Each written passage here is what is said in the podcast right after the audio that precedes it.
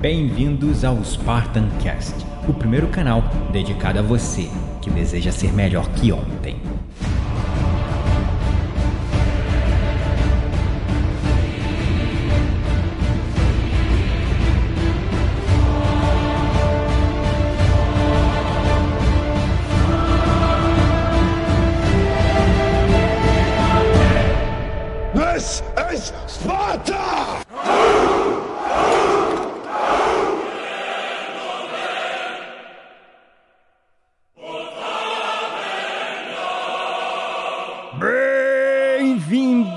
Espartanos e espartanas de todo o Brasil, a mais um episódio do seu, do meu, do nosso Spartan Cast.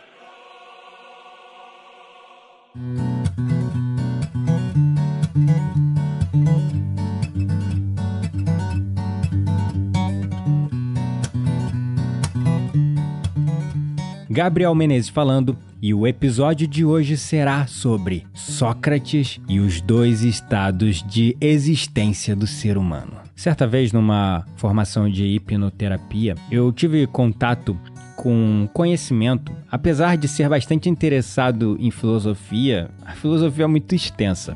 Então, muita coisa passa batido, mas uma das coisas nessa formação de hipnoterapia que eu passei foi quando o professor trouxe uma, um pensamento de Sócrates, onde Sócrates defendia que existiam apenas dois estados de existência: os seres humanos e os seres fazedores. E para quem não conhece, Sócrates foi um filósofo ateniense do período clássico da Grécia Antiga, acreditado como um dos fundadores da filosofia ocidental e é até hoje uma figura enigmática, conhecida principalmente através dos relatos em obras de outros filósofos.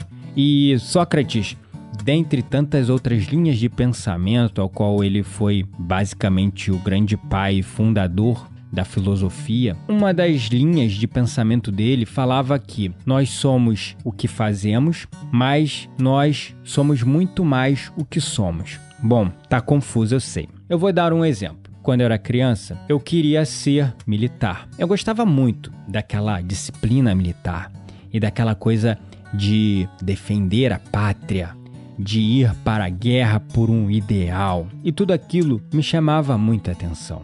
E também a minha família tinha uma grande influência sobre isso, porque os meus tios eram militares, eram oficiais do exército. Então, eles me presenteavam com bonequinhos, soldadinhos e etc. e, é claro, eu ia naquela onda e eu ficava fascinado pelaquele mundo porque eu achava eles verdadeiros heróis e admirava muito, queria ser igual aos meus tios. E daí, eu comecei a conduzir a minha vida para me tornar um soldado, para me tornar um militar. Quando você conhece uma pessoa, você pergunta para aquela pessoa o que você é e o que a pessoa responde geralmente? Ah, eu sou um médico. Ah, eu sou um engenheiro. Ah, eu sou um militar. Sou um advogado. Sou professor. Mas veja bem, você não é nada disso. Você está isso. Então hoje, quando me perguntam o que você é, eu falo: Hoje eu estou terapeuta. Hoje eu estou especialista em liderança e meditação. Hoje eu estou como especialista em alta performance. Porque eu não sou isso. Eu sou muito mais que isso. Eu sou o meu eu autêntico, mais divino e elevado. E Sócrates falava justamente disso quando ele defendia que existiam apenas dois estados de existência: os seres humanos e os seres fazedores. Ser humano, o que nós somos fundamentalmente, não está ligado ao que fazemos.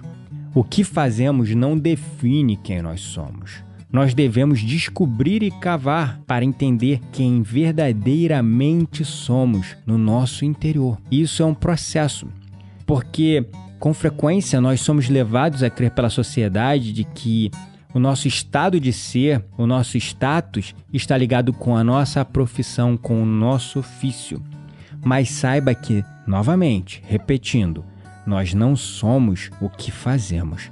Nós somos o que somos fundamentalmente como pessoa, como ser humano, o nosso eu autêntico, o observador que observa os seus pensamentos e os seus sentimentos, aquele que decide, que toma decisões, aquele que começa a ter uma crise de identidade na meia-idade quando percebe que trabalhou a vida toda para ter um carro, ter casa, ter aquilo, isso, outro, mas nunca fez o que amava e nunca viveu e se sentiu verdadeiramente feliz. E com frequência nós ligamos esse estado de felicidade com o ter, ter dinheiro, ter status, ter abundância, ter uma vida financeira confortável, ter muitas viagens, ter uma profissão, um cargo de status. Só que quanto mais nós buscamos ter, mais nós nos distanciamos do que nós somos fundamentalmente. E a felicidade não está nisso tudo, no material. A gente vê hoje e sente na pele. Existe uma linha da filosofia, ou desculpa, da psicologia, que fala de adaptação hedonista. O que, que isso quer dizer? Adaptação hedonista é quando você se adapta ao que você tem.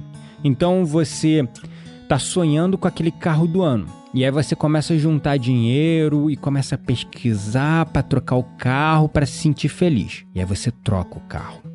E de fato você se sente muito feliz. Quando eu comprei o meu primeiro carro, nossa, que felicidade que eu senti. Meu Deus, era uma realização da minha vida. E no primeiro mês eu me sentia feliz de dirigir aquele carro. No segundo mês eu também me sentia feliz. No terceiro eu já estava ali, ah, legal, é bom ter um carro, é confortável. No quarto eu já estava encostando, arranhando o carro, batendo, deixando de lavar o carro todo final de semana, deixando de ficar lustrando ele. E isso foi um processo. Até que um, chegou no momento que eu me adaptei àquela condição e tem situações que nós nos adaptamos muito rapidamente, como por exemplo comprar um celular. Tem pessoas que sonham em ter o iPhone, ter não sei o que, o celular da marca do momento, aí vai compra. No primeiro mês, maravilha, mas daqui a pouco no segundo mês já tá deixando o celular cair no chão. Aquilo já não é o motivo de felicidade dele. Nos relacionamentos é a mesma coisa. Ai, eu vou ser feliz quando eu casar. Aí vai, casa. Vou casar com um príncipe encantado. E casa com um príncipe encantado, mas aí o príncipe vira sapo com 3, 4 meses, um ano de relacionamento. E aquilo que era o motivo que te faria supostamente mais feliz começa a te gerar descontentamento e infelicidade. E você começa a querer mudar os outros para que as pessoas te agradem, para que as pessoas te façam feliz. E a gente não observa que a gente não é feliz porque nós ainda não sabemos quem verdadeiramente somos por dentro. E aí, eu volto lá na minha história do soldadinho, né? Que eu era apaixonado, eu queria ser soldado. E foi isso que eu queria ser. E eu me lembro que eu ia pra escola, às vezes, com roupa camuflada, eu tinha maior orgulho. Aí tinham aqueles períodos, né, que a gente fazia saudação à bandeira, que aí eu ia pro escoteiro, eu me sentia praticamente um guerrilheiro na selva. Eu vibrava muito com aquilo tudo.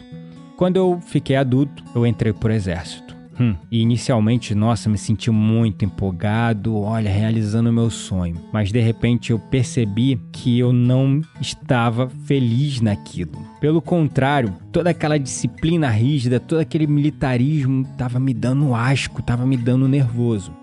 A ponto de eu não ter conseguido ficar um ano no exército e ter pedido baixa, porque aquilo não era quem eu era.